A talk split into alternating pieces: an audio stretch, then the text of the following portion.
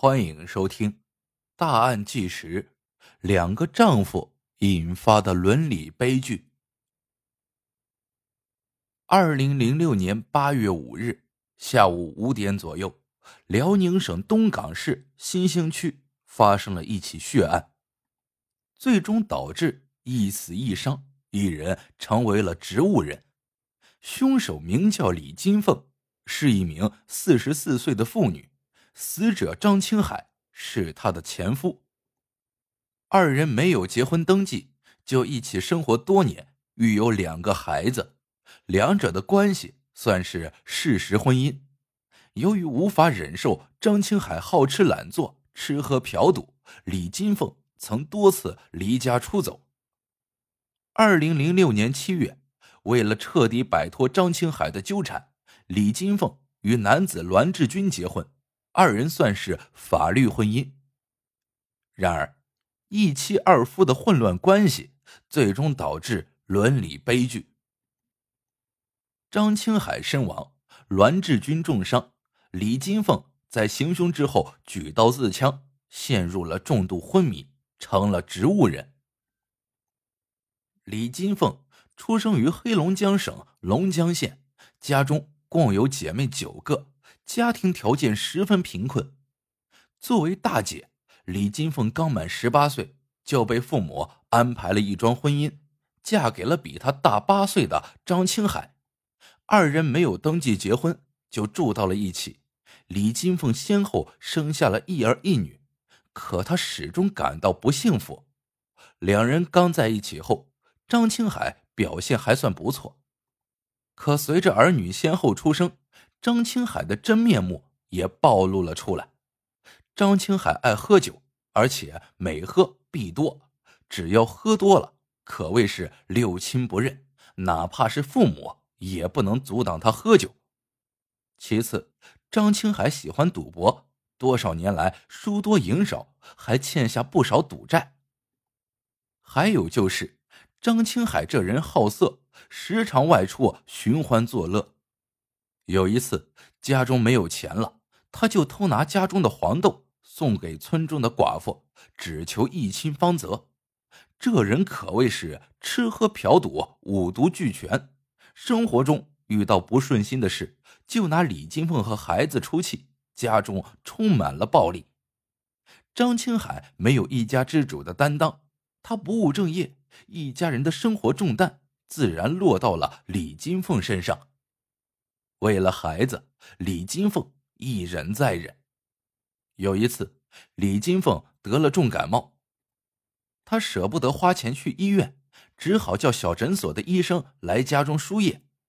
那一天，张青海喝酒归来，看到李金凤正输液，他非但不关心其病情，反而一怒之下将输液瓶摔得粉碎。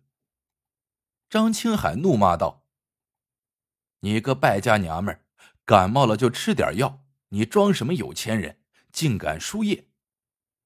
这一次，李金凤彻底心碎了。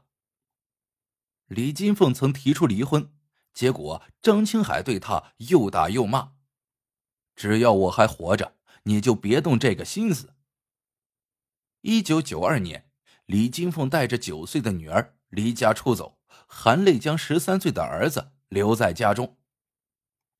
此后，李金凤在黑龙江多地打工，一人照顾着女儿。虽然生活依然困难，但起码平静幸福。二零零三年，李金凤的儿子经过多方寻找，终于见到了母亲，母子二人抱头痛哭，互诉思念之情。儿子恳求李金凤原谅父亲，一家人分开这么多年，也该团聚了。李金凤一想到张青海，立马摇头拒绝。这个男人，他一辈子不想再见到了。可是儿子不放弃，甚至不吃不喝，跪着求李金凤。李金凤心中始终觉得亏欠儿子，不由得心软了。最终跟着儿子来到了辽宁省瓦房店市，与张青海相见。那时，张青海在瓦房店打短工。一家人团聚后，他一度表现得很好，早出晚归，拼命打工。然而，张青海没能坚持几个月，再次原形毕露。他不再去打工了，整日饮酒作乐，有钱的时候就去打麻将，家中的事情一概不管。有人曾劝他这样下去可不行，张青海却恬不知耻的说道：“有他们娘几个给我挣钱，这是我的福分。”李金凤和儿女眼见张青海如此，也彻底伤透了心。后来，张青海帮女儿照看孩子，领着外孙在外面逛街，看到有打麻将的，不由心动，竟然不顾外孙加入了牌局。等到打完麻将，小孩早就不知所踪了。一家人连夜寻找，才终于将孩子找了回来。经此一事，李金峰和儿女商量一番，撇下张青海一人在网房店，他们则回了黑龙江。没有了家人给钱，张青海的日子过得十分艰难。他不断打电话求家人回来，均遭到了拒绝。日子过不下去了。张青海就向亲友借钱，这家借三百，那家借五百，亲友们都被他借怕了。有一次，张青海找堂哥借钱，遭到拒绝后，竟然拿出一瓶农药，扬言不借给他五百块钱，他就死在堂哥家里。堂哥无奈，给了张青海一千块钱，赶紧把这个瘟神送走。张青海眼见。从亲友那实在借不到钱了，只好来找李金凤了。他跪在李金凤面前，不断的打自己耳光，请求原谅，并保证以后绝对好好工作。年近五十岁的男人就这样跪着打自己，李金凤再次心软了。两人和好之后，张青海带着李金凤来到辽宁省东港市打工。东港市靠海，工作机会多，挣钱也容易点。可想而知，张青海食言了。他好好工作了几个月后，再次旧病复发，喝酒赌博不顺心了，就打李金凤出气。李金凤还忍了一段时间，没想到张青海越来越暴躁，以至于发展到张口就骂、举手就打的地步。有一次，张青海当着老乡栾志军的面，就要冲上去打李金凤。幸亏栾志军眼疾手快，抱住了张青海的腰，才避免李金凤遭到一顿胖揍。栾志军和张青海是老乡，曾有过一段婚姻，但妻子不幸病逝，自己一人带着孩子在东港市谋生。栾志军也曾试着再次找个女人，可始终没碰到知冷知热的人。他对于李金凤的遭遇十分同情。这样好的一个女人，吃苦耐劳、勤俭持家，竟然落到张青海这个烂人手里，实在让栾志军感到惋惜。李金凤曾对老乡们提起过想和张青海离婚的想法，老乡们都劝他，这么大岁数了，孩子也结婚了，凑合着过呗。李金凤一时拿不准主意，也不知道该怎么办了，总不能再次离家出走吧。到了发工资的时候，老乡们都会劝李金凤千万把工资藏好了，可别让张青海拿去吃喝嫖赌。张青海从李金凤那里拿不到钱，竟然想出了一个歪招。他跑回黑龙江老家，找到李金凤的母亲：“妈，金凤出车祸了，腿被撞断了，已经花了三千多了，还需要四千的费用。金凤让我来找你借点，出院后。”挣了钱就还你。张青海表演的十分真实。李金凤的母亲一听女儿车祸住院了，十分着急，出门到处借钱，也要给女儿凑够医药费。好在这个时候，李金凤给母亲打电话，才识破了张青海骗钱的损招。此后，张青海又想出各种办法，想要从李金凤那里骗钱。李金凤也是心累了。他下定决心，彻底和张青海断了关系。李金凤找到栾志军等老乡们，特意和他们说了一下，他打算回老家去法院申诉离婚。老乡们也不劝李金凤了，张青海实在不是东西，离了也好。李金凤到了法院，结果被告知，他和张青海没有登记结婚，根本无婚可离，两人是事实婚姻，可以自行解除婚姻关系。当得知这一情况后，李金凤顿时松了一口气。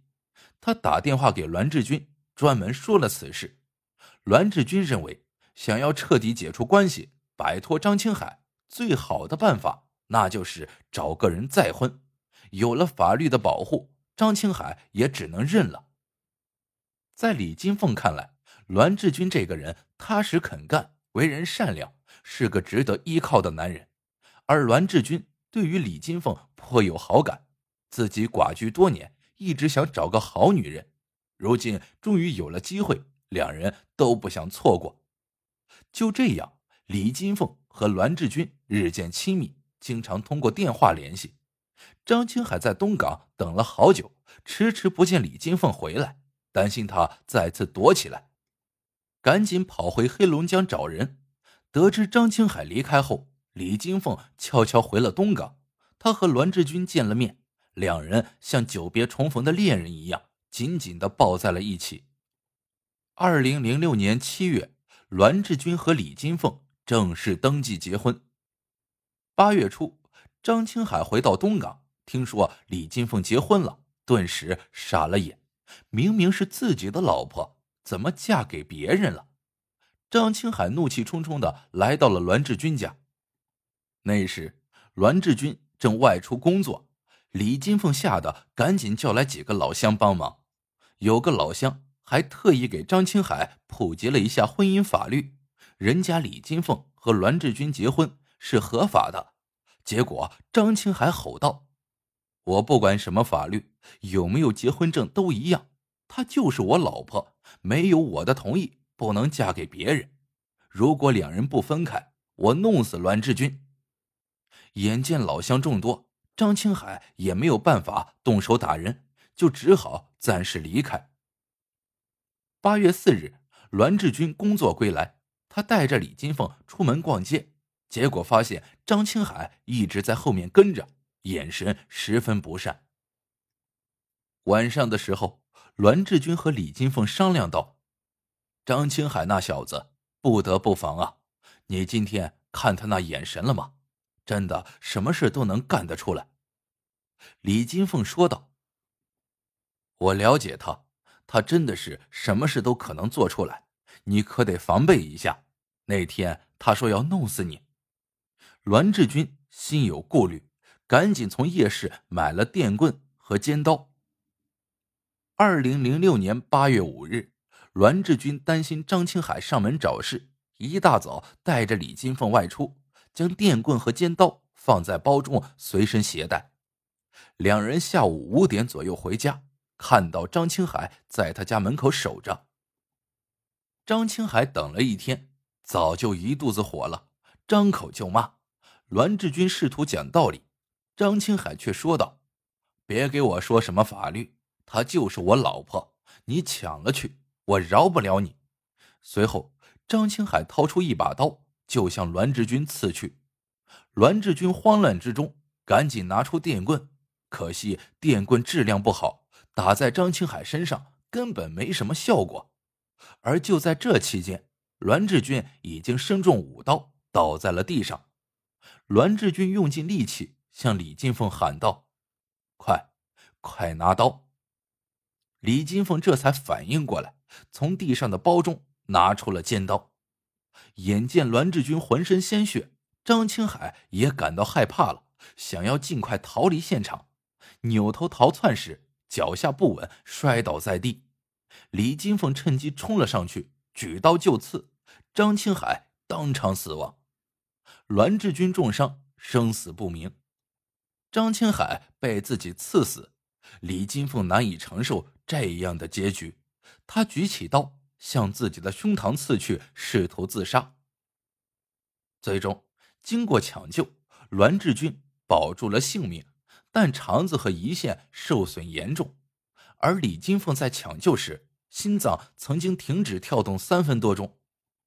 虽然保住了性命，但脑部由于长时间缺血。部分功能受损，整个人陷入了重度昏迷，成了植物人。李金凤身为家中老大，为了改善家庭情况，十八岁时就嫁了人，可谓是受了一辈子苦。碰到张青海这样的男人，想要摆脱纠缠，可想而知有多么困难。好不容易碰到一个知冷知热的男人，幸福生活却戛然而止，自己不但成了植物人，还沦为杀人犯，可谓是苦命的人。这一段一妻二夫的关系，最终酿出了如此悲剧，到底谁知过错呢？